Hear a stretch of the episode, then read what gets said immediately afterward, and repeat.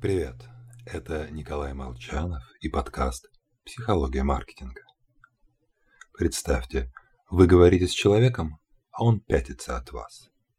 Девушка пришла на собеседование и выкладывает сумку на стол перед собой. И в том и в другом случае мы видим защиту личного пространства. Она чертовски важна.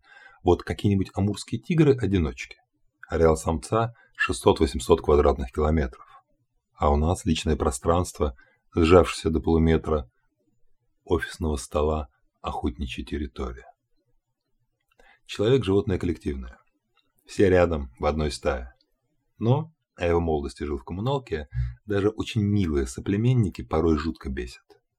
А уйти нельзя. Коллективные животные одни не выживают.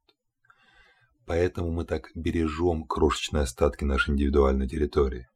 Даже птицы, кстати, рассаживаются по веткам относительно равномерно. В физическом плане большинство людей контролирует и не лезет в личное пространство других. Но вот в психологическом аспекте нас порой становится слишком много. Классический печальный пример – влюбленный заваливает вниманием партнера.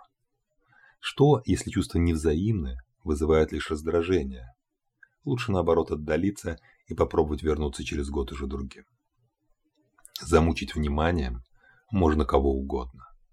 В бизнесе одна и та же частота обращений воспринимается по-разному компанией и клиентами. Так, благотворительный фонд полагал, что одно письмо в месяц редко. Лишь после специального исследования узнал, что подписчики подобную точку зрения не разделяют.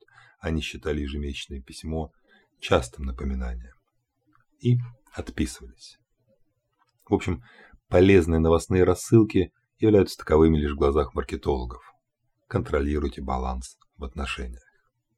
С вами был Николай Молчанов и подкаст «Психология маркетинга».